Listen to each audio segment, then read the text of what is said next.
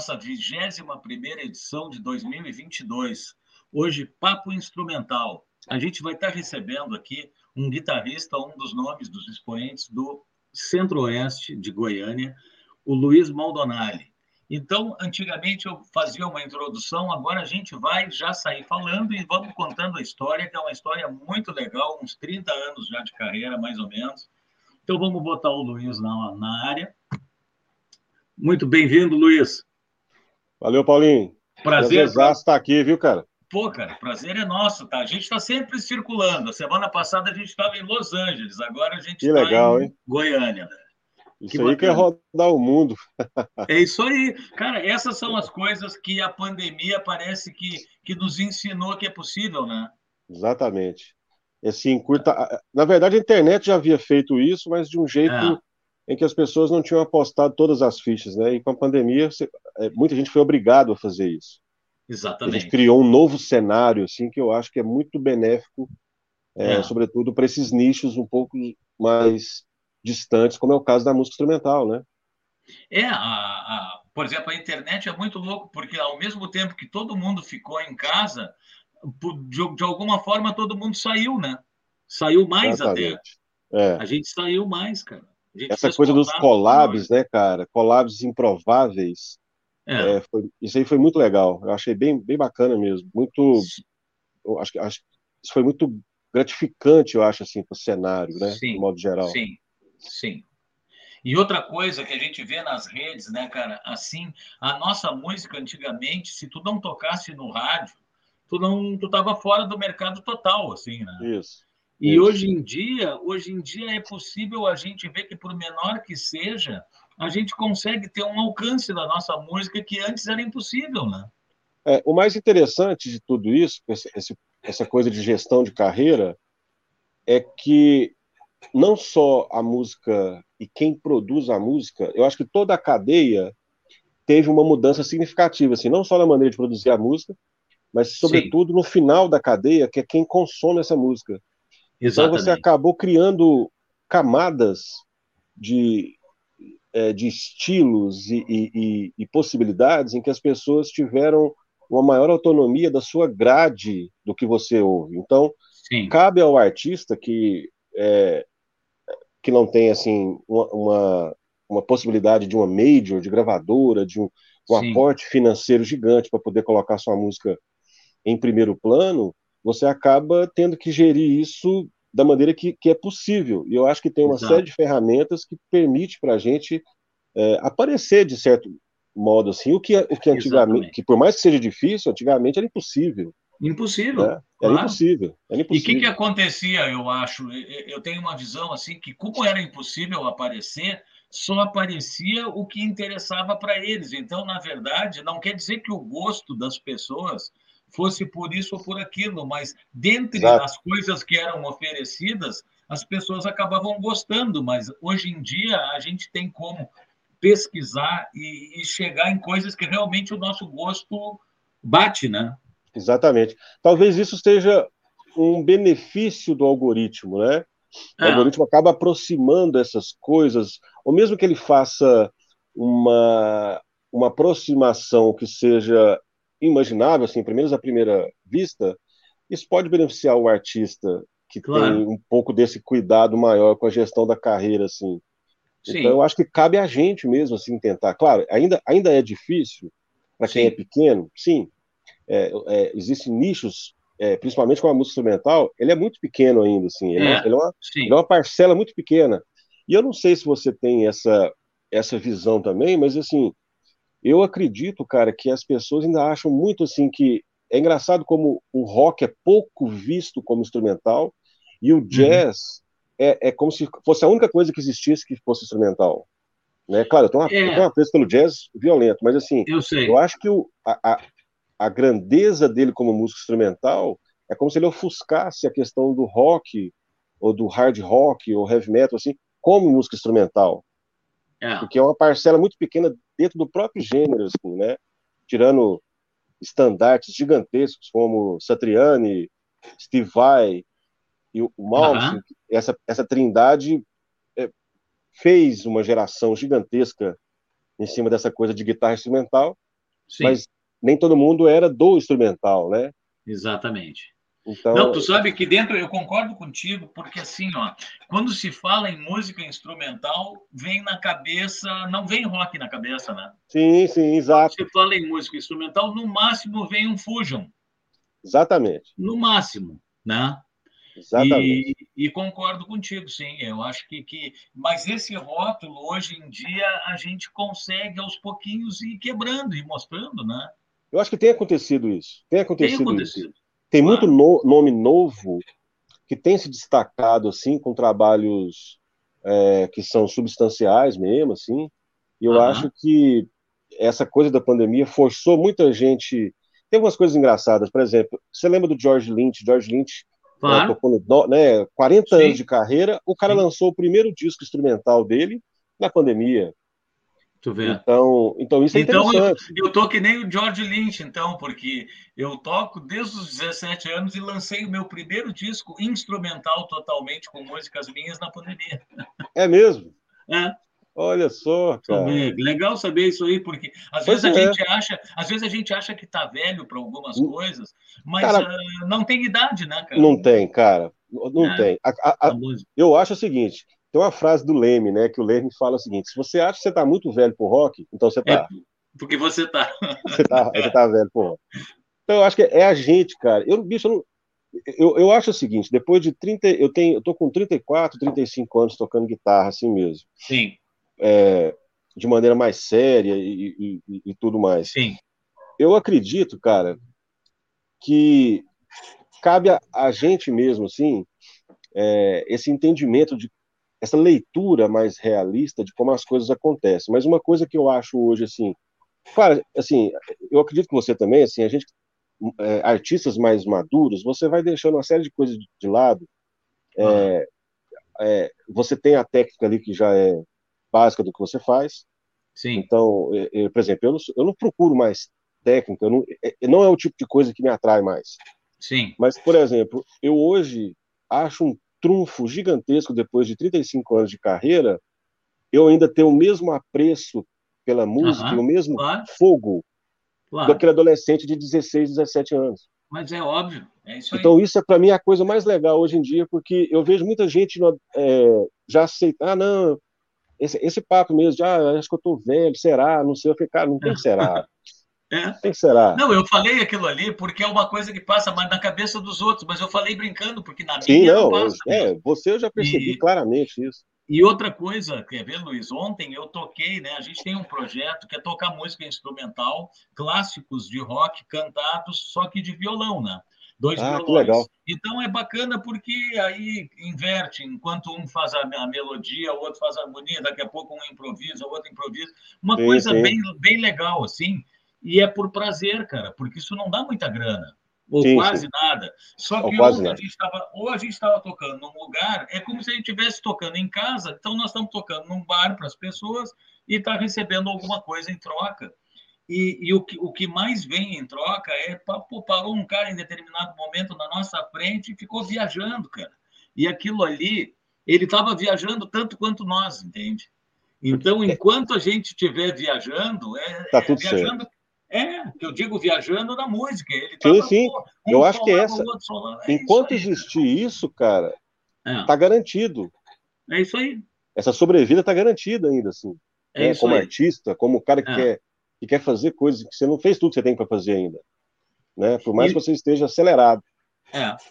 E sabe que a música, cara, ela tem essa coisa, não é como um esportista, né, que precisa do lado físico. A música, se a gente se cuidar um pouquinho, Cara, para tocar um instrumento, tu, o BB King tocou até os 90 anos, cara. Pois é. Vai, ah, eu lembro, então... eu lembro né? assim, eu tinha, eu tinha uma visão lá atrás, eu tinha uma visão assim que eu achava que realmente quando chegasse determinada época da vida, que é, esse, essa postura, esses os ângulos, as coisas referentes a toda a musculatura que envolve o que você toca, que isso uhum. poderia ser um problema, né? E aí eu lembro que eu vi duas coisas que mudaram para mim tudo. Foi um CD que eu ganhei, que era do era o Herbie Ellis com eu esqueci o Barney Kissel. que uhum. era os dois tocando jazz pra caramba assim. E os caras estavam com setenta e tantos anos. Uhum. E, eles, é. e, tec, e, tecnicamente era monstruoso. E depois o Alan Rosdorff, com 70 Pô. anos, fazendo os maiores ligados do universo. Assim. É, então é. eu falei, cara, não tem, não tem isso. Você se cuidar tanto, um pouco ali. Tanto é que hoje em dia, só fazer um parênteses, o Alan Rosdorff morreu agora há pouquinho e ele pois morreu é. jovem. E ele morreu Sim. jovem. Ele surpreendeu Sim. todo mundo porque ele tinha muito mais para dar ainda. A própria coisa com Van Halen, né, que com 60, é. 60 e pouco, falou, não, é. o cara tinha muita coisa para fazer, estava novo.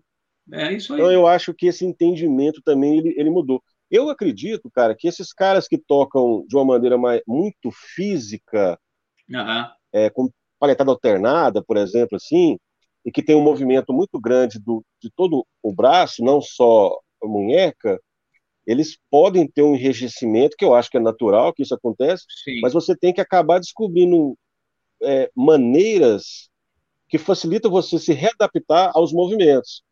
Sim. Mas se você pegar caras de movimentos mais curtos, cara, eles estão voando. Você pega o Gambalho, o Gambalho, eu, não, eu acho que o Gambalho jamais vai ter algum problema. É. Porque é, é muito natural a maneira como o cara faz, né? Inclusive, Quanto mais natural for, visto, é. mais sobrevida tem. Eu acho que eu vi alguma coisa até que ele lançou agora há pouco tempo, o Gambalho. É verdade, ele lançou, lançou. Nas redes, é, tempo. lançou. Uh, Luiz, vamos escutar uma, porque eu acho que o pessoal deve estar curioso e depois a gente segue o papo. Vamos, combinado. Olha só, o que, que eu tenho aqui? Vamos ver aqui, porque às vezes eu posso me atrapalhar nos nomes e errar alguma coisa. Eu tenho para a primeira Raptor Alpha One, pode ser? Alpha pode One. ser, vamos nessa. Essa é paulada. Eu sei, eu já avisei a turma. Hoje, hoje é rock instrumental, paulada. Então vamos lá, pessoal. Depois a gente segue o papo com o grande Luiz Maldonado. É um prazer estar com ele hoje. And it's 310 Copy.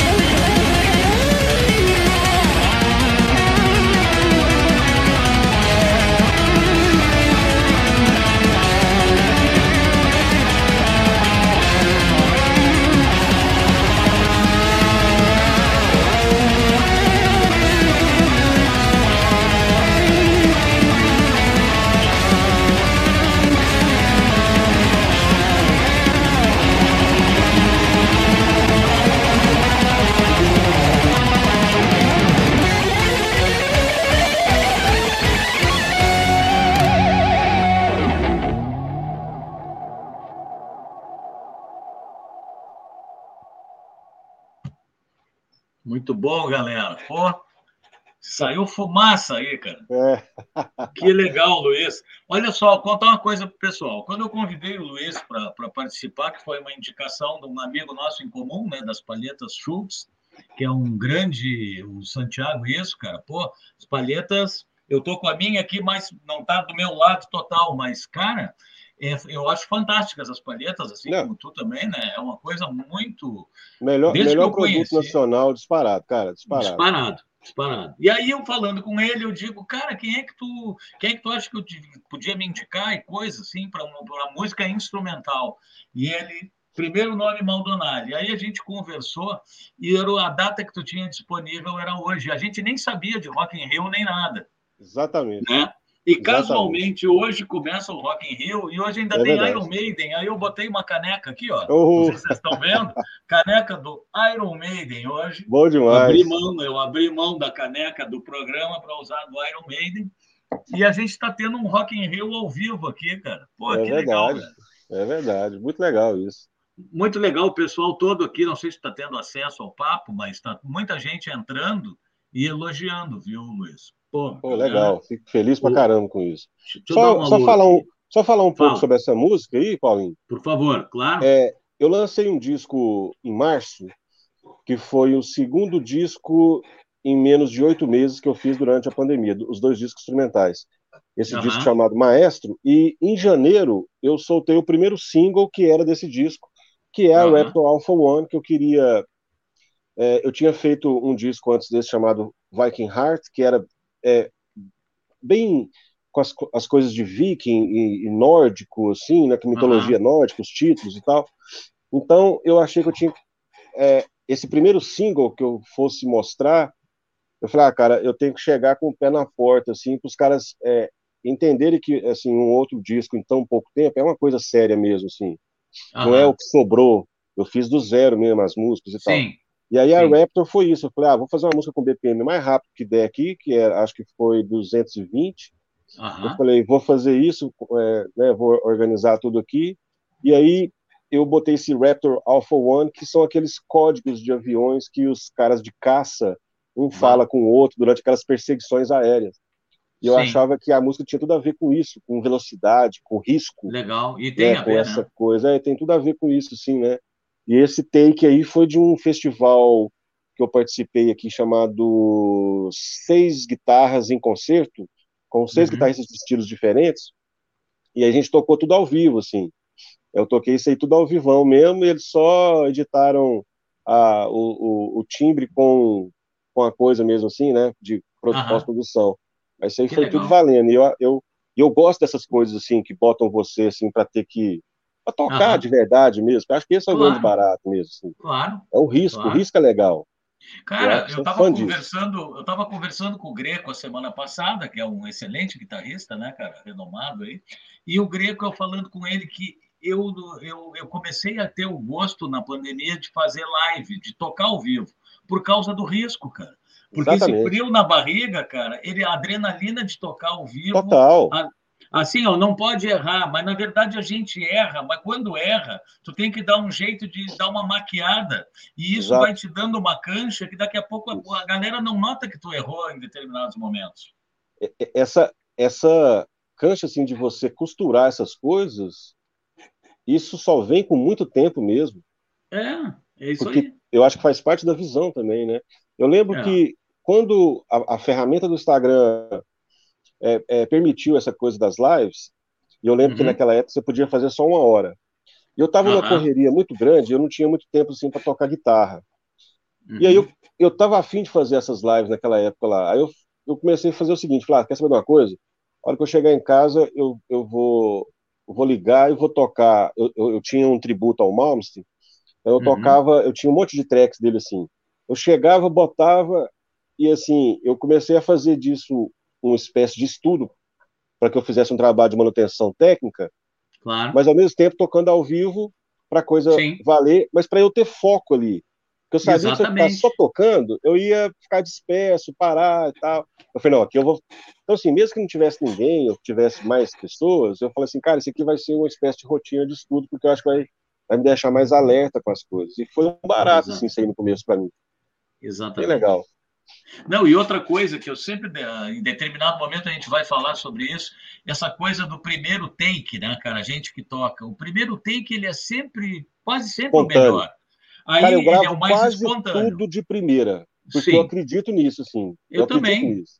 Eu também. Tá, e outra coisa, pô, os guitarristas que eu gosto, às vezes, tu pega tracks do Jimi Hendrix que tem algumas falhas e coisa de execução. Faz parte do mas jogo. Mas a alma, a alma tá ali, cara. A Exatamente. alma tá naquele track ali. Porque assim, então, assim, tem... é, essa coisa da perfeição, isso tira toda essa. É exatamente, eu acho que é exatamente o oposto disso é. tudo.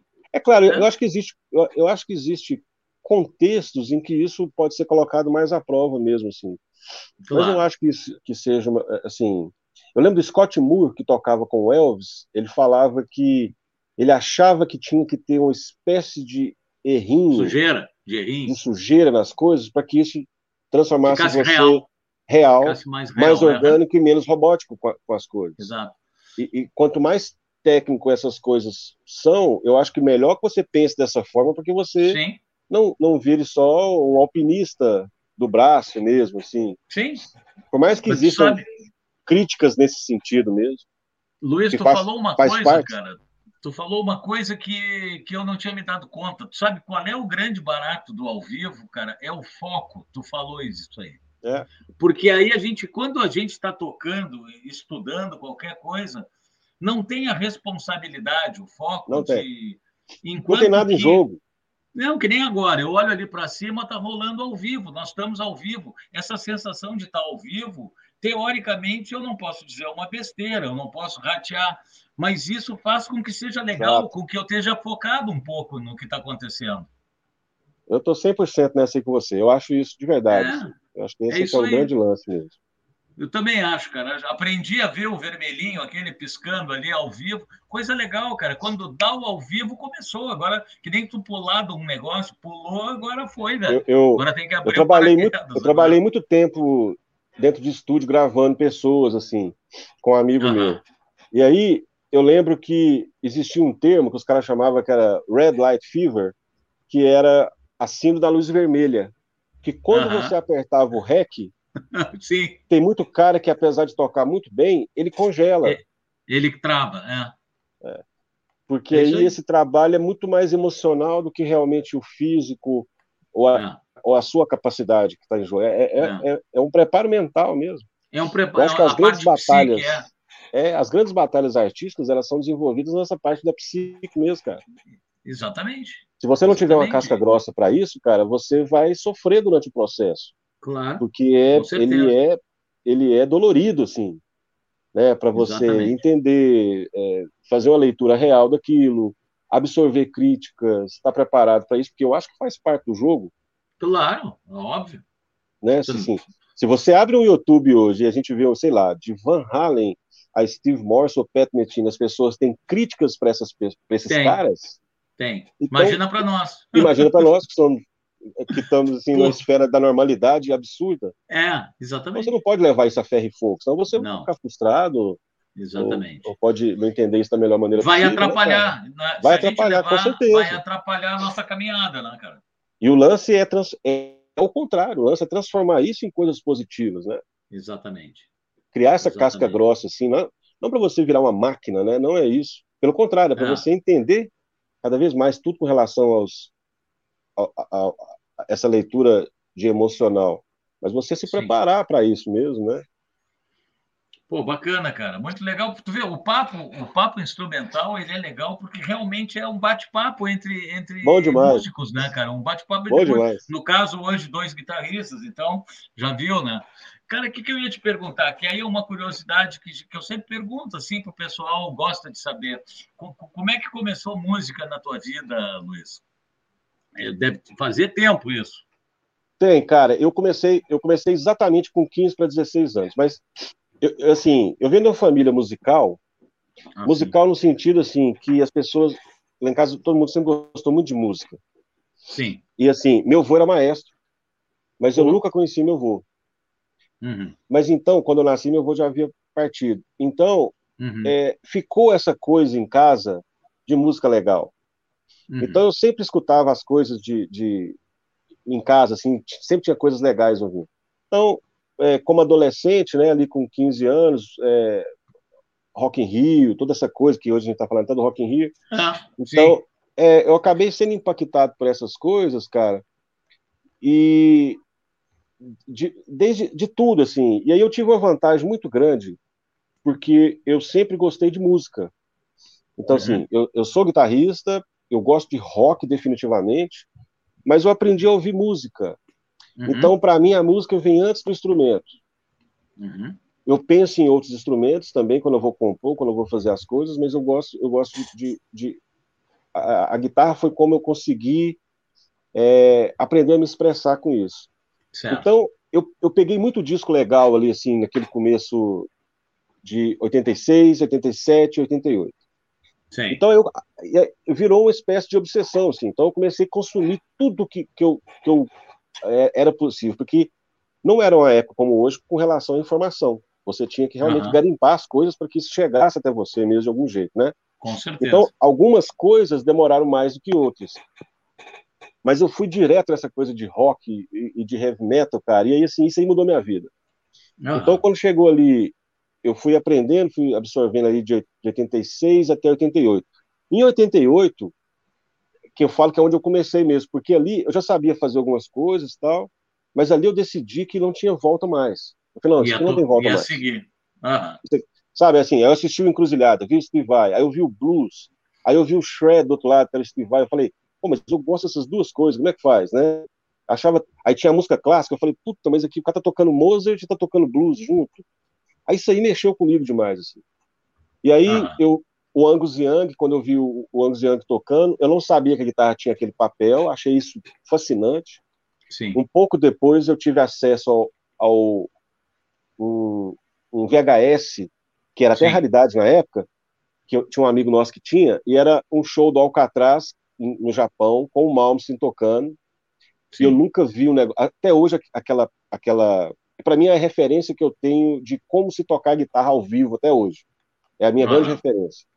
Quando certo. eu vi aquela performance, o cara fazendo aquela, aquele regaço todo, eu falei assim, cara, o que, que, que é isso aí? O que, que, que tá, né, assim, que, que é isso? Não foi só tu, cara, foi uma é, galera que enlouqueceu cara, ele, com isso aí. Ele, ele arrebentou com, com uma geração mesmo, assim. As pessoas tiveram que. Eu, eu hoje, com entendimento muito maior do cenário, eu falo até, cara, que quando o Malmsteen apareceu, ele foi um constrangimento para quem já estava meio que estabelecido com a guitarra e que não tinha mais aquele negócio, cara, eu não preciso fazer mais nada com a guitarra, é isso aqui.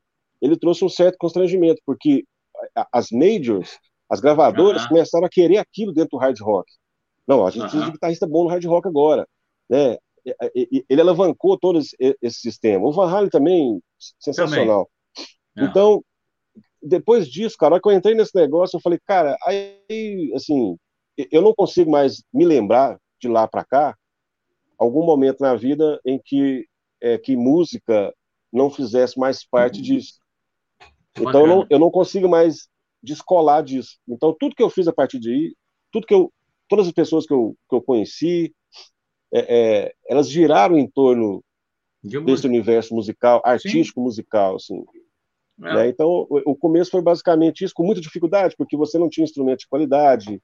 Eu fui tocar com guitarra que não desafinava, eu já tinha 23 anos. Sim, sim. Então, era, era, era uma dureza, assim, as coisas, né? Material tal. Mas, pelo menos, eu tive muito acesso a, a discos, fitas, e alguns e... shows, assim, videoaulas, essas coisas que eu já acho que foi um, um, um salto, né? Que, assim, para você entender muita coisa. Luiz, uma pergunta assim, ó. Uh, eu, eu nasci e morei um bom tempo em São Paulo, até jovem, assim, mas eu me considero gaúcho porque a família é gaúcha, parentes daqui, depois vim morar aqui, né? E, e, Porto Alegre tem, tem uma cena de rock já que vem de tempos, né? São Paulo nem se fala, mas eu digo assim, como é que era a cena nessa época em Goiás, em pois é. Goiânia? É. Era Cara, uma cena menor, de repente era uma cena menor. Eu lembro que eu assisti um, um documentário de Minas, chamava Ruído de Minas. Esse documentário, uhum. ele abordava as bandas de, de metal de, uhum. de Minas. E aí, assim, por causa do rebuliço Sepultura, Sepultura e as outras né? bandas que vieram junto ali, Mutileto, Chacal, Sarcófago, um monte de gente. Uhum. E quando eu vi aquele documentário, eu falei, ué, é a mesma coisa que era aqui, a mesma. Sim, sim. Do, da estética, do visual, do que as pessoas sim. estavam ouvindo, tudo igual. Só que eles tinham uma gravadora, que era uhum. a JG, que era que virou a Cogumelo, do JG. Sim. E a Cogumelo sim. conseguiu lançar algumas bandas, inclusive o próprio Sepultura. Então, uhum. eu acho que aqui, nesse começo, faltou Faltava gente, isso.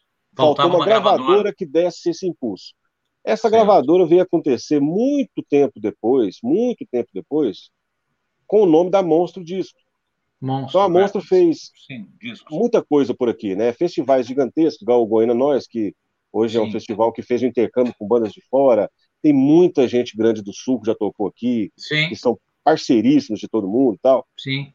Então, eu acho que isso no começo foi muito difícil. E isso atrapalhou que as, as, essas bandas desse estilo se profissionalizassem por aqui. Uhum, uhum. Então eu acho que criou um hiato. Então, mas a acaba... cena, mas a cena existia. A cena existia. Existia e lugares para tocar tudo, tinha. Tinha, tinha alguns lugares assim, aqueles lugares que surgiam exatamente com esse com esse essa missão de uhum. se tornar um lugar para que as bandas tocassem e tal. Para o pessoal é, ir, quem curtia. Isso. E aí essas coisas foram era é, tudo muito cíclico assim. Então, nos anos 90, as coisas mudaram muito, assim. Então, você já tinha é, gente fazendo blues, e, e, aí começou a entrar dentro do circuito, as pessoas começaram a ouvir isso, aí o grunge, então já tinha outras bandas fazendo outras coisas, é, e, e, isso foi foi melhorando, assim, esse circuito. Da metade dos anos 90 em diante, você tinha uma cena autoral querendo Legal. voltar para pop aqui, muito grande também. Legal. Teve banda, eu até participei de uma banda que foi, foi da Abril. Então, é, teve, teve os highlights interessantes, assim, Goiânia. E de 2000 em diante, esse público renovou. A gente teve muito festival. Eu acho que esses festivais independentes, a música, a cena uhum. indie, ganhou uma uhum. proporção muito grande. Eu acho que as bandas de, metais, de metal deram uma, uma, uma desaparecida nessa época, voltaram depois. Uhum. Tinha umas coisas é, misturaram muitos estilos, que eu acho que estava em voga em muito, muitos lugares, assim. A música pop tentou voltar de novo. E hoje você tem, hoje, hoje a gente tem, assim, festivais, uns três, quatro festivais que acontecem, assim, durante o ano. Você tem alguns bares, alguns bares não conseguem levar adiante essa missão da música autoral e acabam é se rendendo apenas a coisa do, dos tributos Sim. E de bandas covers e tal. Uhum. E, e, é engraçado porque é difícil você ver que eles coexistam, assim, as duas coisas no mesmo bar. Sim. Então, é, é, é boa parte dos artistas ficaram refém desse tipo de situação e os caras tiveram que fazer isso para continuar coisa. E aí eu achei que na pandemia, isso foi um dado interessante, porque as pessoas tiveram que migrar para o online, quem já não estava no online teve que migrar para o online. E aí as pessoas começaram a apostar um pouco mais nessa coisa do autoral. Então tinha muita banda Sim. que fazia só tributo, que falava, ah, vamos Sim. fazer uma música. Aí fazia uma música, fazia duas, virava um EP. E a coisa Sim. eu acho que ganhou, assim, pelo menos eu acho que a gente tem hoje uma sobrevida local com essa coisa do autoral, Legal. mesmo que com o retorno dos bares e, e todo mundo né, em cima, assim mesmo, que você tenha pequenos espaços de, de música autoral em alguns lugares. O nicho instrumental ele acontece é, mais voltado para o jazz aqui. Sim. Tem, tem grandes músicos de jazz por aqui, então você tem uns, uns lugares que apostam no jazz de vez em quando, mas a gente não tem uma casa cativa para que você toque rock instrumental, mas você tem os artistas que fazem isso. Então, às vezes, você uhum. mesmo cria essa situação, um pequeno uhum. festival, um pequeno uhum grupo de pessoas, faz alguma coisa, mas eu acredito que poderia ser um pouco mais pontual esse tipo de coisa. Legal. E é lutar para isso, né? Para que isso aconteça ainda. É, uh, um ponto que eu escutando, tu falou ali, né, negócio da virtual, né? O virtual, eu noto, assim, eu não sei se tu concorda comigo, que muita gente conhece, pô, porque eu, eu, eu tô há quase, poxa, são quase 40 anos, né, tocando desde 83, que eu te comentei antes. E aí tem muita gente que nunca viu eu tocar, tu entende? Que sabia que eu tocava, mas, pô, o Paulinho deve tocar rock, sei lá o que, que ele toca. Ou então lembra de quando tu começou, sabe? Sim, sim. Aquela barulheira, sei lá o e quê. E aquilo que fica, aí, né, parece?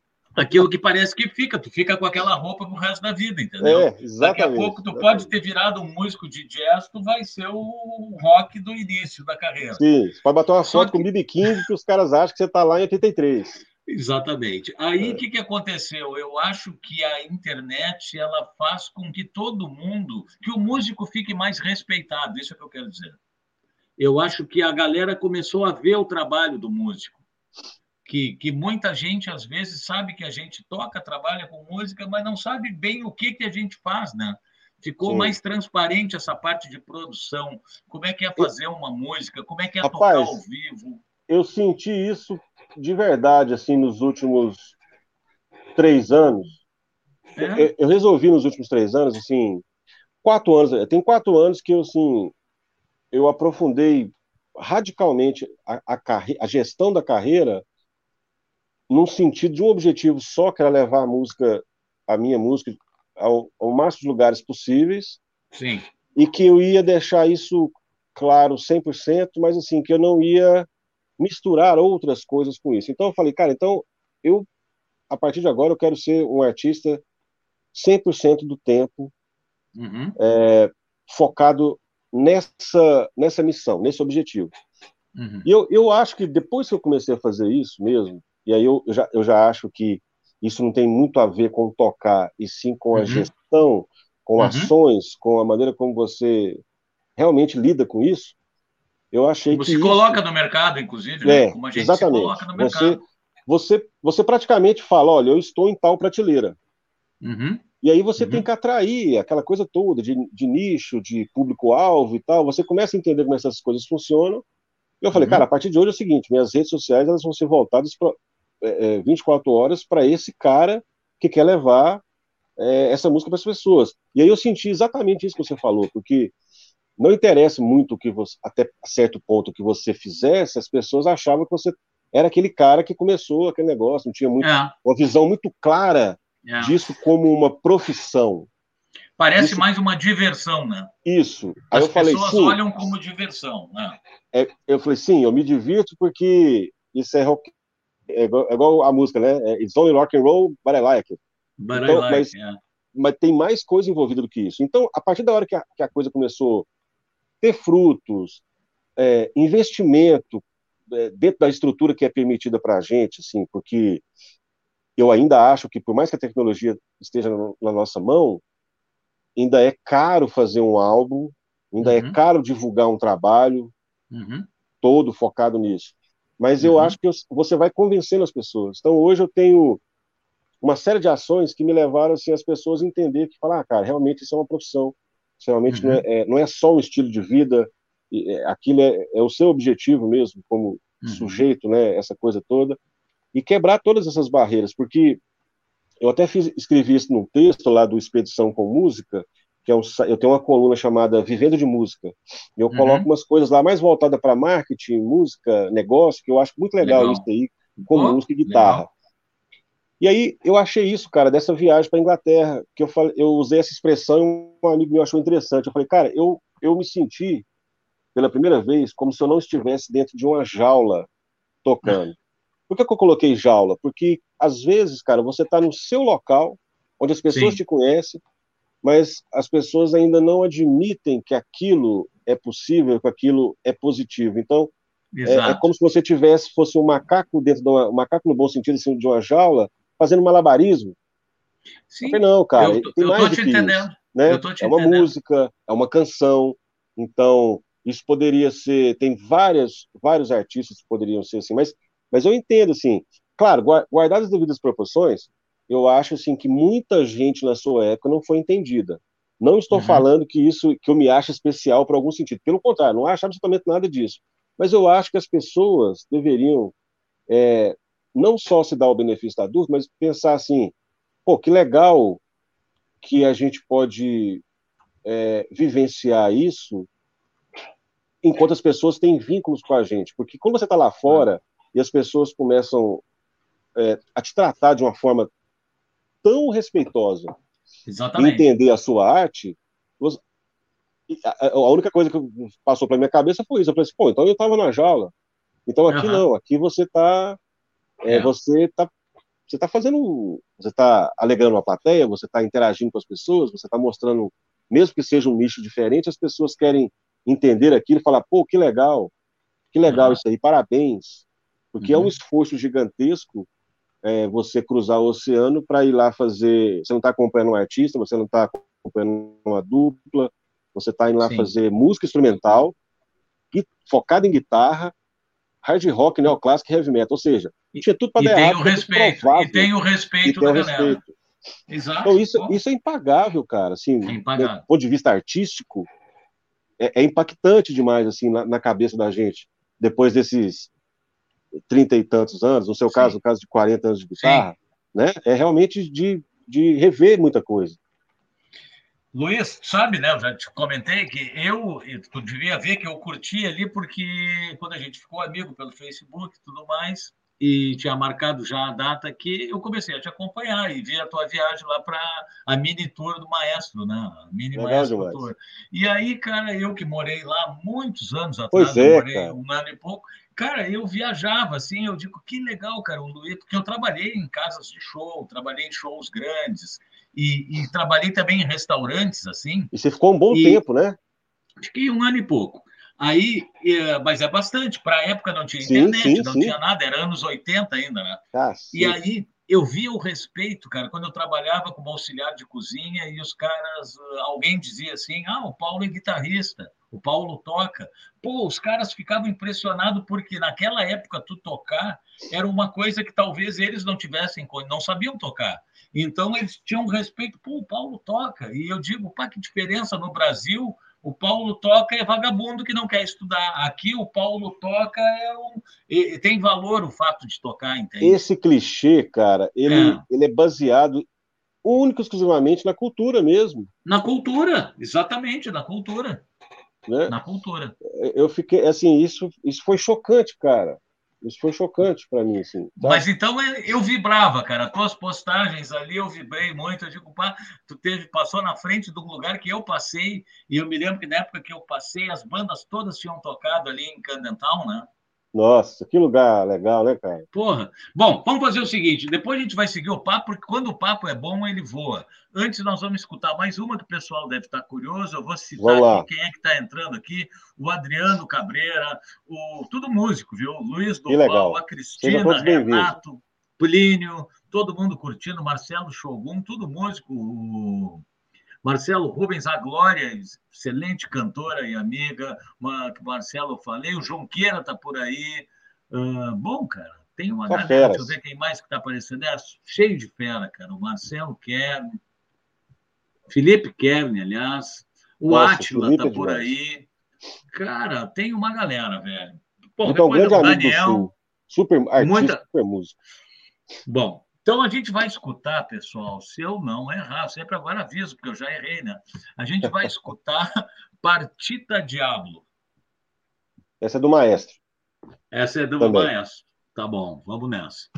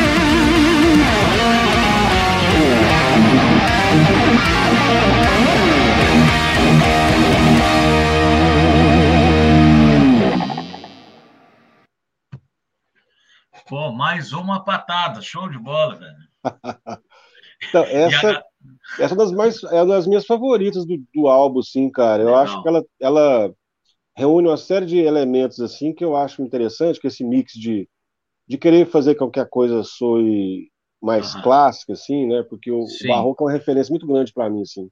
Sim. Tu sabe que o pessoal aqui que está todo mundo elogiando, né? Pô, Passou legal. aqui o Gessé, que é um guitarrista paulista, fera, que já fez um programa aqui de blues, blues rock.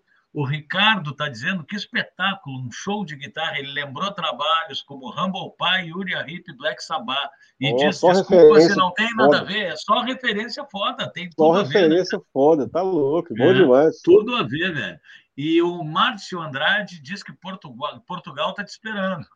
É, o Marceira é um parceiro forte aí. Legal, cara. O... É, cara, todo mundo curtindo pra caramba, eu sabia. Que legal, que legal. O legal, cara, é que o programa tem sido, tem tido essa coisa, sabe? Não interessa o estilo que vai ser, não interessa quem vai ser o instrumento, vai ser um papo legal e a gente vai estar divulgando o trabalho autoral. Essa é que é, esse que é o pois é, cara. É, é, é, ou seja, a gente faz isso em uma escala tão pequena é. e a gente não entende por que, que isso não, não está numa escala tão gigantesca, né? Porque é. eu acredito que basicamente é sobre isso, assim. Não é. interessa o estilo que é.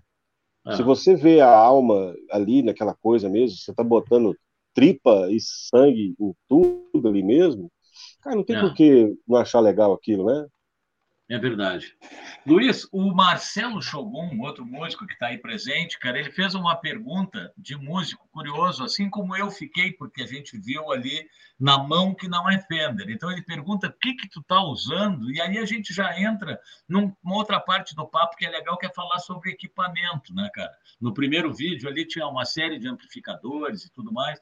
Então é um papo bacana da gente falar um pouco sobre equipamento. O que, que é aquela guitarra ali, cara? Então, essa guitarra, bicho, ela foi. Fe... Na verdade é o seguinte, eu, eu tinha. Eu, eu, toquei muitos anos com uma Les Paul que eu tinha, que era anos 80. Uhum. Era um estúdio, mas com estrutura de uma standard. O cara tinha a bunda grandona, assim, era larga e tal. É, inteiriça, né? De três tipos de madeira e tal. Era uma super guitarra. E aí, uhum. como eu trabalhei no estúdio com um amigo meu, boa parte das bandas de Goiânia usava essa guitarra, que ficou meio histórica aqui, assim. e aí chegou um momento em que eu, eu, eu fiz esse reajuste na minha vida. Eu falei, cara, o negócio é o seguinte: eu vou voltar para as coisas que eu, que eu quero fazer. Assim, mesmo que eu toque esse tipo de coisa, eu quero. que são as grandes referências, assim, que eu, eu gosto de alguns caras em específico, mas eu sempre fui fascinado na Strato por causa do Malmsteen, do Hendrix e do Hit Black. Ah, Depois certo. do Steve Ray Vaughan também. Então eu falei, cara, eu, eu tenho que tocar com extrato. E aí, o que, que eu queria? Eu queria um extrato modelo anos 70, que headstock grande e tal, uhum. mas eu acredito, cara, que boa parte dessas guitarras, apesar do folclore gigantesco, da grife monstruosa, Sim. as guitarras nem sempre têm um ajuste fino, legal, Não. como a gente imagina, e Não. essas guitarras são caríssimas, bicho, caríssimas Exatamente. mesmo, assim. E aí, eu tinha esse amigo, eu tenho esse amigo meu que é um super luthier daqui, cara, que é, e, é amigo meu pessoal de infância mesmo. Ele falou, cara, Sim. é o seguinte, me dá essa Les Paul aí que eu vou re restaurar ela, vou passar esse negócio para frente, vou fazer uma guitarra do jeito que você quiser. Falei, beleza, então é o seguinte, eu quero um extrato 70, só uhum. que eu quero com ajuste fino. Eu quero uhum. que ela uhum. tenha uma, uma, um ajuste legal para tocar essas coisas. Assim. Mas uhum. eu quero que ela seja 70. E eu quero que o braço seja meio por causa do esquema do mouse. Sim. E é isso. Ele falou, beleza. Ele fez headstock grande para mim, fez um braço com duas medidas, ela, ela é 10 em cima, e, ela, ela é 14 em cima e 10 embaixo, então ela é uhum. bem trato lá em cima, e, no, e, e do meio para frente ela é um pouco mais... Mais lesbo. Chapada. Ah, chapada. Essa, ah. É, para essa coisa do shred ser mais, mais legal. Ah, sim.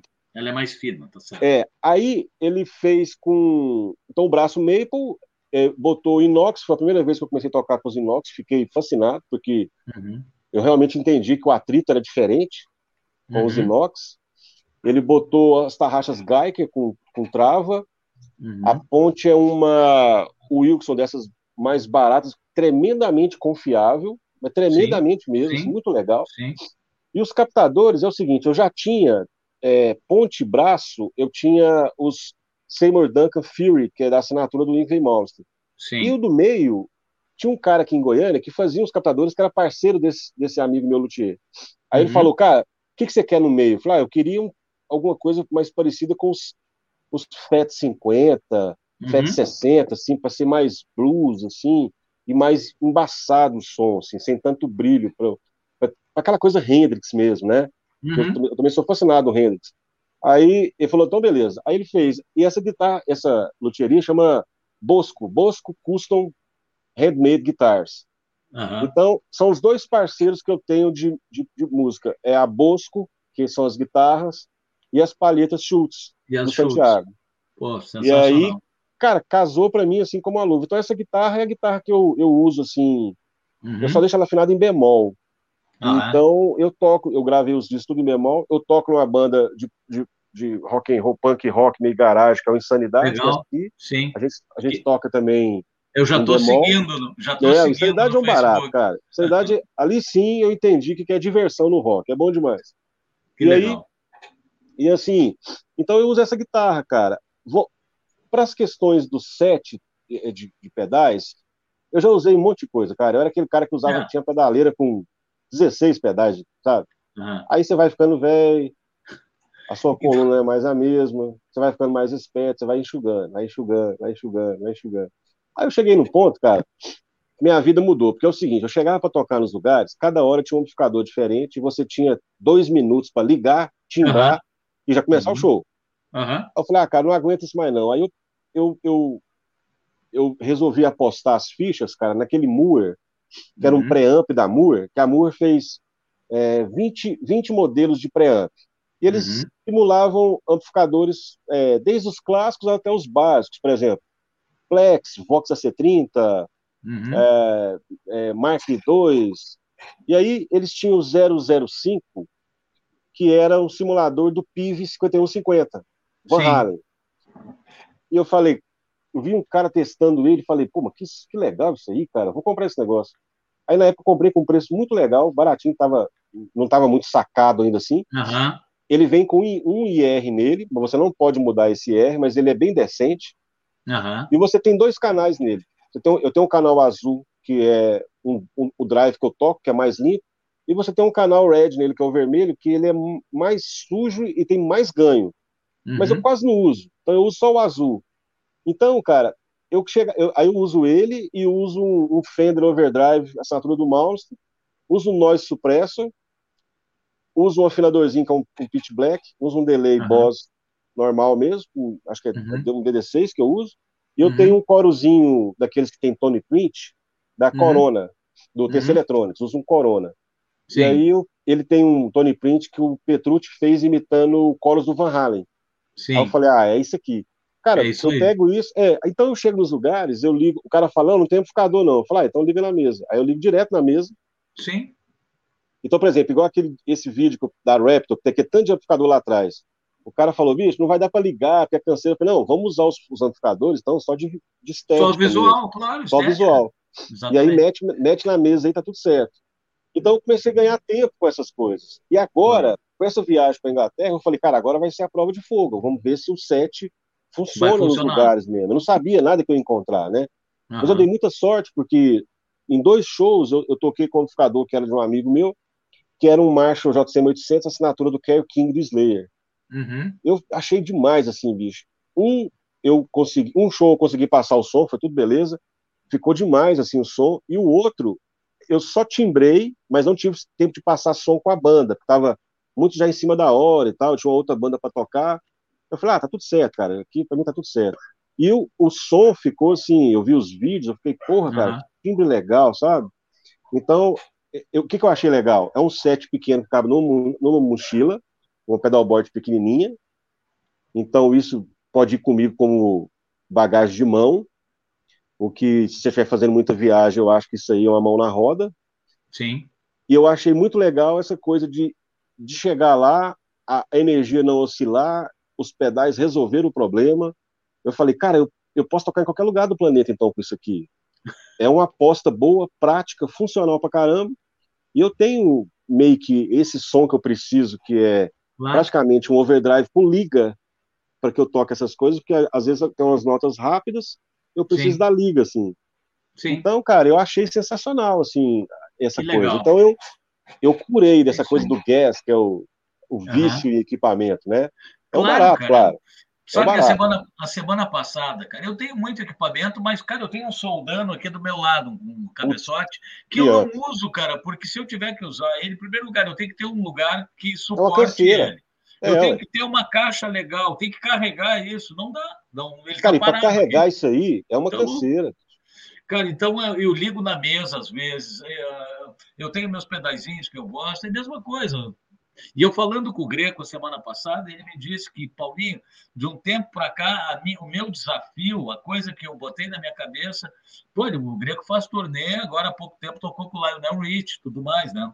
Tocou com a Shakira anos. Ixi. E ele disse: eu saio para viajar e eu não levo nada, cara. Ah, eu chego nos lugares e o meu desafio é tocar. Claro que eles têm um, eles têm um, um rider legal, né? Pedem coisas, mas chega lá, é as guitarras que tiver na mão, às vezes não é meia, meia boca, tem o que se tiver efeito, tudo bem, se não tiver o amplificador que tem, eu tenho que funcionar com o que tem, cara. E é muito legal, porque geralmente, claro, que vai ter coisas legais, né? Sim, sim, Mas sim. é justamente. É uma super responsabilidade, sair... né? Mas é para é sair pra... fora dessa loucura que a gente também entra de equipamento, cara. Sim. Na verdade, dá para fazer som de qualquer coisa, na verdade, né, cara? É, eu acho que hoje, cara, tem muita gente que eu, eu, eu, faço críticas severas assim a esses grupos de WhatsApp, muita gente de guitarristas e tal, uhum. que eu acho que as pessoas não gostam mais de música. Eu acho que as pessoas uhum. gostam de equipamento, então elas estão na profissão errada. Eles não têm que tocar guitarra, têm que ser luthier. Uhum. Você gosta de instrumento, mexer em parafuso, enfiar a corda não sei aonde, tirar, lixar, não sei o quê. Eu não gosto disso, eu gosto de música. Então, Sim. cara, eu não estou muito ligado mais a essas coisas. Eu falo assim, ah, eu quero ouvir os negócios, eu quero. É... Isso aqui, por exemplo, isso aqui para mim já, tá, já funciona? Funciona. Então é uma coisa a menos para eu pensar. Eu já nem penso mais nisso. Eu claro. ligo ali, já tem mais ou menos a regulagem, está tudo certo. Então eu, eu, posso focar melhor nas outras coisas, como a performance é da música, né, em ajudar a banda de alguma forma, contribuir assim mais artisticamente. Eu acho que isso é mais legal do que a paranoia do som perfeito que eu não sou o David Gilman, acho que ninguém não, é o David cara, Gilman. Não, exatamente, eu ia citar né? isso, cara. Tem gente que chega para mim, às vezes, ao longo da vida, e diz assim: pá, Paulinho, eu comprei o pedal do Gilmore, agora vai. Eu fiquei pensando, pô, e a vai mão do nada. Gilmore vem junto, a mão do Gilmore? pois é. Não vem? Vai mudar nada. Cara, eu conheço gente que tem pasta ah. com 40 mil profiles de IR. Sim. Falei, cara, e aí? Você vai, você vai usar, então, 40 mil. Cara, um, dois anos para resolver seu problema. É o não, e aí, e aí quando ele pega, e quando ele pegar o negócio do Gilmore e vai ver o show, o Gilmore tá usando já outra coisa. Outra coisa. Então, essa, essa corrida atrás do próprio rabo, tipo um cachorro, assim, isso não vai acabar nunca, cara. Não. Então, eu falo, não, bicho, resolve isso, que vai ficar tudo mais leve a partir daí, né? Então, legal. eu acho assim, cara, assim, é, é legal, mas tem, tem que ter um limite também. Olha só, cara, tá chegando aqui, cara. Tem aqui, ó, o Rigon, que é um luthier de Caxias, faz violões bem legais, cara, tá por aí também. E o aí amigo teu, Felipe Kern, disse assim, ó, per, pergunta é. pro Luizão do velho Alan Roseman. Ele disse que ele tem um trabalho nessa linha Fusion também.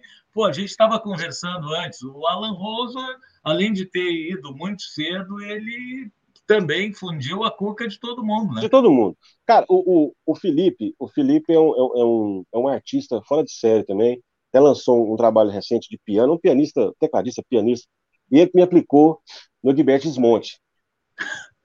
É, ele, ele começou falando, você tem que ouvir o cara, o cara é fora de série. Comecei a ouvir e falei, cacete, bicho, esse, esse Gilberto Desmonte, esse cara é louco, né, cara? Esse cara é um, um é. monstro mesmo, assim. E aí, eu lembro que a gente teve, o Felipe teve em Goiânia e ele estava gravando na época com a banda, e aí a gente conversava demais, cara, sobre essas, é, essas, nuances artísticas, assim, muito evoluídas, né? Estilos uhum. diferentes, coisas, tirando os, os, estereótipos, toda essa, essa coisa. E aí, a hora que a gente chegou no Alan Rosdorf, cara, a conversa não acabava mais, porque assim, a gente chegou à conclusão que o, o, o, o a gente chama ele carinhosamente de velho, né? O velho era, era era um ponto fora da curva mesmo, assim, cara. Ah, completamente. Ele desenvolveu uma linguagem, ah. uma matemática, né? Uma coisa assim, aquela coisa dele da, da, dos acordes, das harmonias, dos voz. Bah. Cara, aquele é lindo demais, né? O é. timbre dele é só dele. Sim, é, não, e eu a fiquei, guitarra tocada como se fosse outro instrumento, né? É, exatamente. Ele era, fã, ele era fã, na verdade, cara, de sax, né, e trompete, é. mas aí o pai dele deu uma guitarra e falou, ah, então beleza, vou tocar a guitarra. Vou tocar é. trompete. É, na guitarra. E assim, eu acho, eu fiquei fascinado no Alan Dolph muito tempo na minha vida, assim, eu falava assim, cara, eu tenho que entender o que, que esse cara tá fazendo, eu tenho que entender como é que ele pensa aqui em cima desse acorde, como é que é a visão modal dele em cima dessas coisas aqui, o que que tá acontecendo aqui? E aí eu encanei muito, cara, encanei tanto que eu, eu gravei um disco com uns caras daqui, que eu nem sei, para falar a verdade pra você, nem sei que eu tava tocando com esses caras, porque eles são muito, eles são muito férias, esses caras, era um baixista e um batera, e os caras a linguagem deles era esse jazz ácido, meio fusion, uhum. assim. Aí eu falei, galera, o negócio é o seguinte, eu, eu queria gravar um, um, um, um, ensaio com uma qualidade muito legal e que a música fosse feita na hora. Então, assim, nós vamos resolver aqui só algumas coisas, tipo a convenção no começo, e vamos tocar. Então, aí, assim, beleza, é isso. Então, assim, aí você improvisa, depois eu improviso, aquele conceito meio que do jazz mesmo, assim. Só Sim. que eu, bicho, não tenho a linguagem, não sou, não Sim. tenho articulação de jazz. E aí eu falei, mas eu, eu ouvindo o velho, assim, 24 horas. Aí eu queria fazer essas coisas ácidas dele, assim. Uhum. Aí, na época eu tinha alguns desenhos à mão, tinha umas coisas, e eu fiz. Eu acho que para quem não é, cara, ficou bom. Uhum. Mas o disco é muito interessante, porque a gravação é de, ficou muito legal. O, o meu amigo o, Gustavo Vasques fez, tem um super estúdio aqui. O Felipe já gravou com ele também. Então a gente gravou esse ensaio. Eu fiz uma capa com um super artista daqui também, que eram os caras, os, a molecada do Bicicleta Sem Freio. São os uhum. artistas gigantes daqui, que fazem para o mundo inteiro coisa. Sim. E aí eu chamei o, o, o, trabalho de Extrapolation Trio, que já era uma homenagem também ao, ao John McLaughlin, que eu acho uhum. fantástico também. Sim. E aí eu fui fazer, aí eu botei, por exemplo, a primeira, a primeira música chama Dear Alan, que é exatamente pro Alan Rosdorf, assim. Uhum. É, aí comecei a botar essas coisas, assim. E esse trabalho tá nas redes, não? Tá no, tá no Spotify, tá no Spotify. Então, pessoal, aproveitando, aproveitando o gancho, eu escrevi, ó, se inscrevam no canal dos artistas, procurem isso, Maldonado isso. nas redes, se inscrevam, se inscrevam no papo, se inscrevam no meu canal, porque assim, aí a gente vai, porque aqui é só um bate-papo, aí, aí a pessoa a vai atrás mesmo. e aí vai, vai conhecer o trabalho esse todo que a gente está batendo esse papo aqui. Muito legal. Exatamente. Eu sou um que eu vou lá para o Spotify depois. É, esse disco, é, esse disco é legal, assim. Eu, eu achei que foi muita ousadia da minha parte na época, assim, mas como eu era mais jovem, então tá liberado. Muito legal, cara. E, e outra, a gente tem que se arrepender do que a gente não fez, né, cara? Exatamente, exatamente. Pô, cara. Vem cá, nós temos mais uma para ouvir. Depois a gente faz uma brincadeira, bate um papo, uma despedida e encerra escutando a última delas. Combinado. Então, então, eu vou fazer o seguinte, pessoal, só lembrar vocês que o programa é totalmente autoral, a produção dele tem algum apoio da Solares ali, que nós vamos rodar uma vinheta. Então, quem quiser colaborar com alguma coisa com o programa é sempre muito bem-vindo. Isso, e não isso se é legal. esqueçam. É, é, é uma forma de, de ajuda espontânea, né? E o pessoal sim, sim. ajuda. E, e é justo, e é acho, justo. E é justo, né, cara? Porque está todo mundo mostrando o seu trabalho, mas ao mesmo tempo trabalhando, né? Para que, que leve para todo mundo. Então a gente vai escutar uma vinheta de um minuto da Solares e já segue com a música que vai ser. Vamos ver qual é a terceira que eu tenho aqui marcada. The Blood Eagle, pode ah, ser? Ah, esse é o clipe. É Blood um clipe. Blood Eagle. Então tá, a gente escuta a vinheta e já entra direto Blood Eagle, certo? Combinado. Então vamos tirar aqui, botar a vinheta.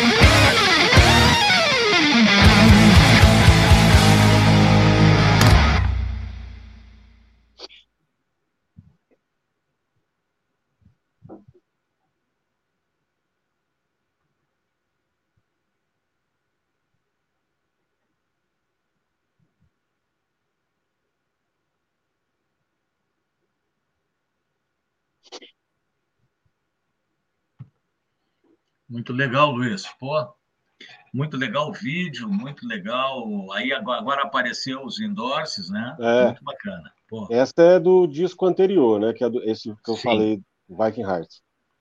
Isso aí, e a galera segue, segue dando aqui elogios, todo mundo. E que legal. Bacana o Gervásio. O Gervásio é um amigo aqui do centro, aqui histórico.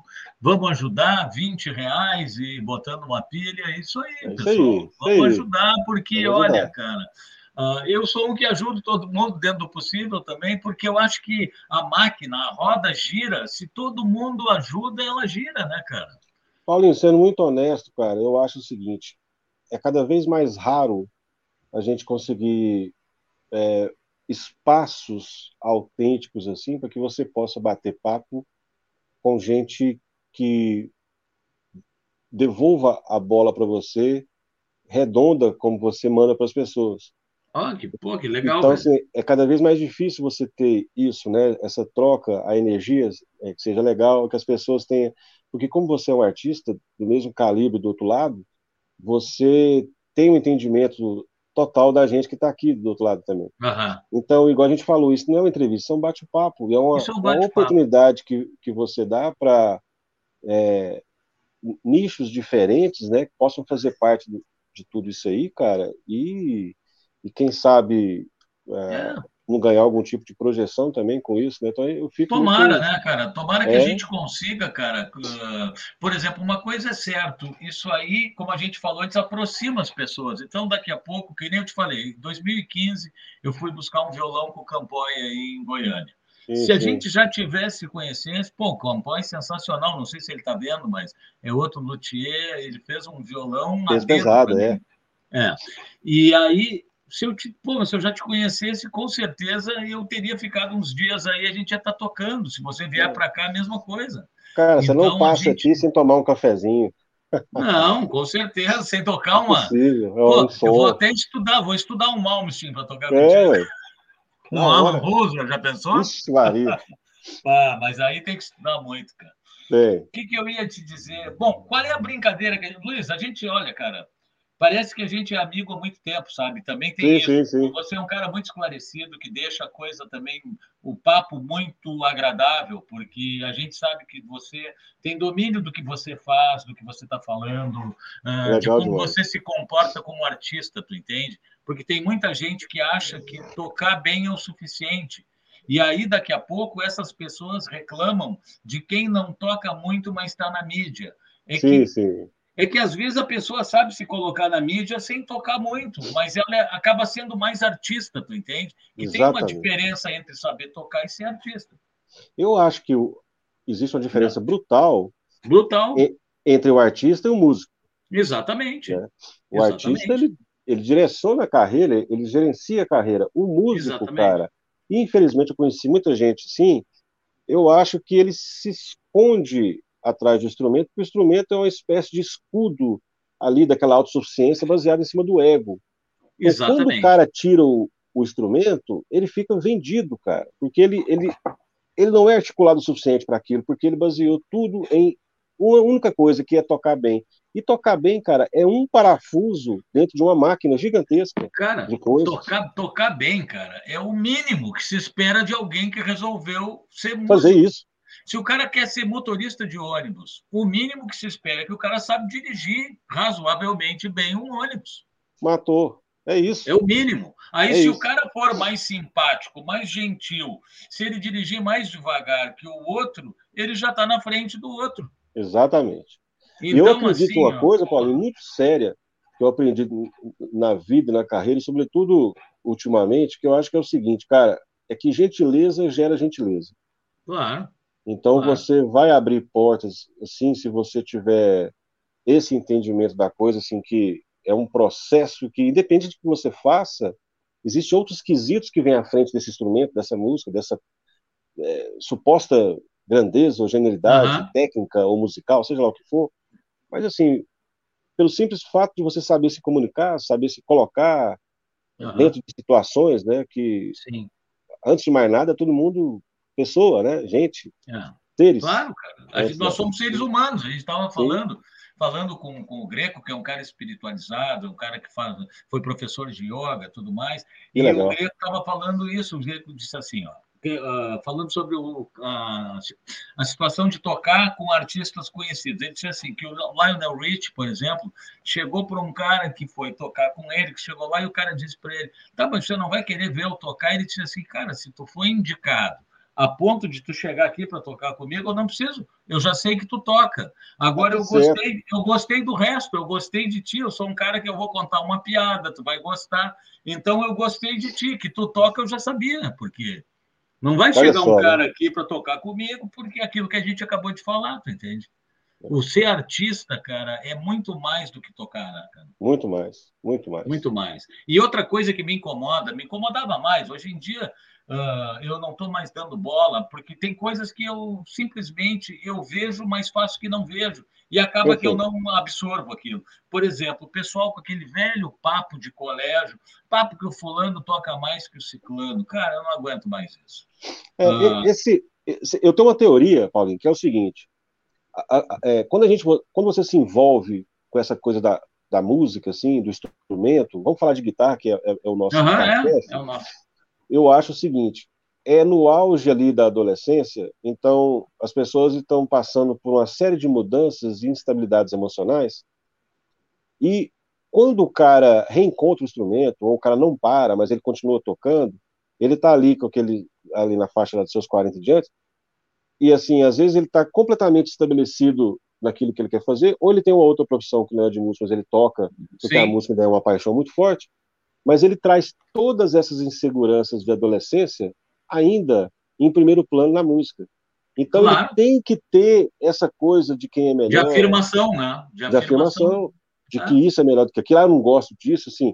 É sempre, é muito mais crítico negativamente do que positivamente para as coisas, que, né? E quer ver, quer ver uma coisa que eu acho que tu vai concordar comigo? Por exemplo, uh, eu conheço um monte de músico, conheço mesmo, que toca preocupado com a opinião dos outros músicos. Então, daqui a pouco, o cara está fazendo uma música que talvez não seja a verdade interior dele, mas é. seja alguma coisa que, de alguma forma, ele queira chamar a atenção dos músicos. Que, se tu parar para pensar, os músicos são os que menos dão força para músico, porque acaba que vira uma competição, entende? Ah, e o cara, e o cara vira, e o cara acaba.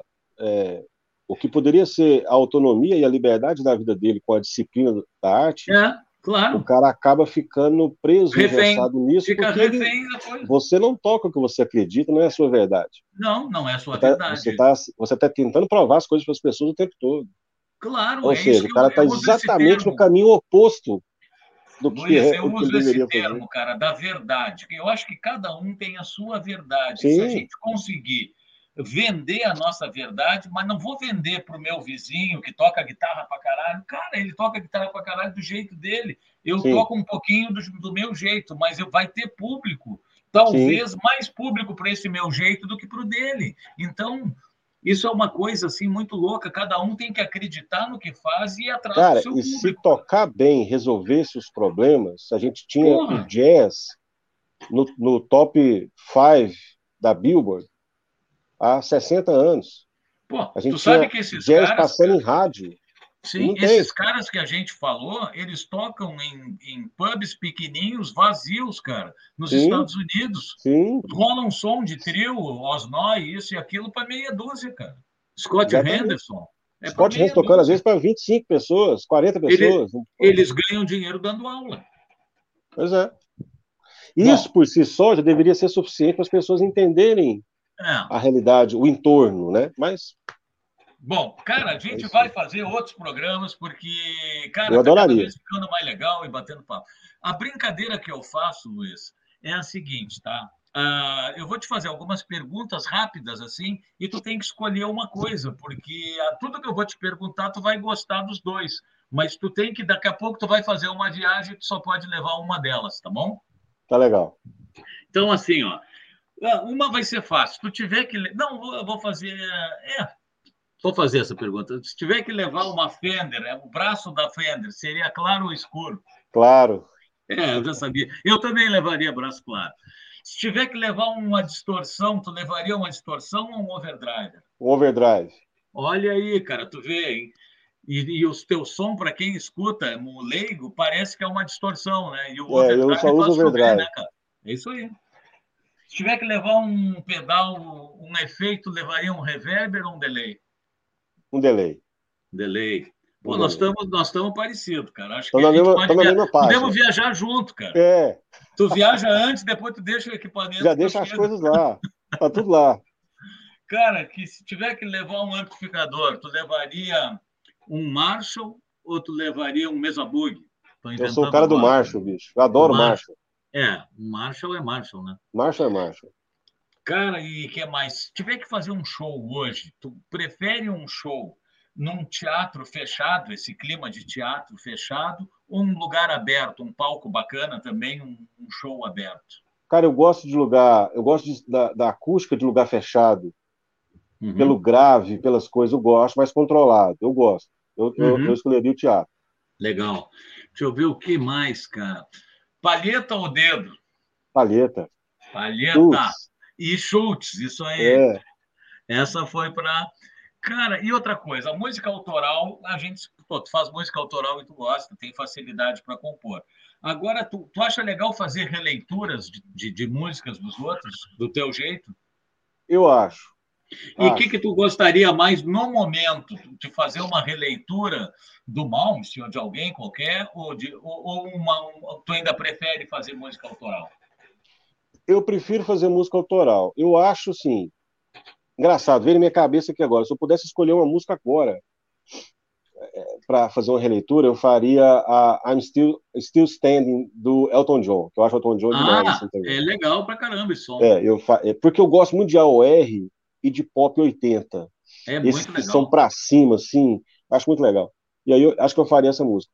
As, as do Malmsteen, eu faria, eu gostaria muito, assim, mas eu acho que no, a única coisa que você vai fazer de releitura é na hora de, da interpretação do solo, você vai usar as mesmas ferramentas, a estrutura, mas o seu jeito, que é, o, que é basicamente o que eu fiz a vida inteira, porque eu, eu, sabia que o jeito do cara era tão único que não, que não era só pegar esses caras e, e pronto, eu, eu, sou o novo Mouse, né? Não, é claro. eu, eu, sempre entendi isso. Eu falei, não, eu quero tocar do meu jeito isso aqui, porque eu acho que essa liberdade era, era mais interessante e foi o que me ajudou a, a desenvolver essas ferramentas, assim, do jeito guardadas as devidas proporções, eu acho que foi a mesma coisa que ele fez com o Hit Blackman, por exemplo. Sim. Só que como se fosse com mais com Sim, esteroides, com mais é. cafeína, alguma coisa assim. É. Mas eu Legal. gostaria, assim, eu, eu acho que rele, algumas releituras caem muito bem, assim, muito bem mesmo. Sim, caem. O Hendrix também, também eu acharia, acharia demais, assim, o Hendrix. Quer ver uma coisa? Uma música que todo mundo atribui ao Jeff Beck, que na verdade é do Steve Wonder, Cause We Ended as Lovers, por exemplo. Essa música é demais. Aquela, aquela música, cara, todo mundo acha que é dele para é dele. a personalidade que ele deu na música. Então, eu Exatamente. acho fantástico isso. Quando demais. a gente consegue pegar uma música e, e, praticamente transformar como se fosse nossa, eu acho, eu acho incrível. Assim. É. Então, por isso, essa pergunta tem muito a ver com isso, sabe? É, é. Bom, Luiz, cara, eu, eu nem sei, cara. Dá vontade de não terminar, mas a gente tem que descansar um pouquinho também. É isso aí, tá E eu só tenho a te agradecer, viu, cara, e te dar os parabéns e agradecer a todo mundo que participou. Foi muito legal o programa. E, e a gente vai se despedir, cara, escutando uma música chamada Casilheiro del Diablo, né? Ah, Casilheiro del Diablo. Essa música, ela não tá em nenhum desses dois discos, ela é de um outro projeto meu. É uma música com uma vibe hispânica. Eu adoro música espanhola, assim, eu acho muito legal. Beleza. Então eu quis fazer uma música espanhola diferente, assim, e foi essa aí. E antes de mais nada, antes da gente despedir, Sim, cara. É. é Deixar o teu, teu tchau aí. É, só agradecer pela oportunidade, isso é muito legal mesmo, cara. Eu, eu, eu, eu, às vezes eu fico carente assim desse tipo de papo, porque você não tem amarras quando vai conversar esse tipo de coisa, porque primeiro que não tem barreira nenhuma, né? É música. Não. É, porque estou falando de é música, é música, né? É, é, é isso aí. Então, a gente ficou sempre na mesma página, então isso é muito legal, é construtivo pra caramba. Claro. Eu agradeço demais. Legal que o Santiago fez essa ponte. Que legal que o Santiago é. fez. Eu ia dizer, legal que ele fez essa legal ponte. Legal demais que ele fez essa ponte. Eu estou feliz com isso aí, muito legal. Obrigado mais uma vez pela oportunidade. Pô. E se eu for ou se, for, ou se você pintar em Goiânia, a Gêmeo Cafezinho Tá. tá e outra coisa, se eu não for aí, nem tu vier aqui, a gente vai vai estar tá em contato online. Vamos. Daqui a pouco pinta alguma coisa, daqui a pouco pinta uma. Com Por certeza. que não, né? Com Por que certeza. não? Por que não? Porque... Cara, um grande abraço, velho. Obrigado. Super abraço, e cara. A gente segue Demais. em contato pessoal. Vocês se inscrevam, procurem Maldonado nas redes. Isso aí. E parabéns pelo programa, viu? Obrigado, cara. Pô, tamo Muito junto legal. aí. Legal, isso aí. Então, boa noite, pessoal. Valeu os apoiadores. Baço Straps, as melhores correias. Strat Comunicação, para quem precisar de qualquer serviço de design gráfico tudo mais. As palhetas Schultz, que nos fez essa ponte a, a Solares Energia Solar, que agora o sol está pagando a conta, luz, a conta da luz de todo mundo. E a todos vocês. Grande abraço. Valeu, Luiz.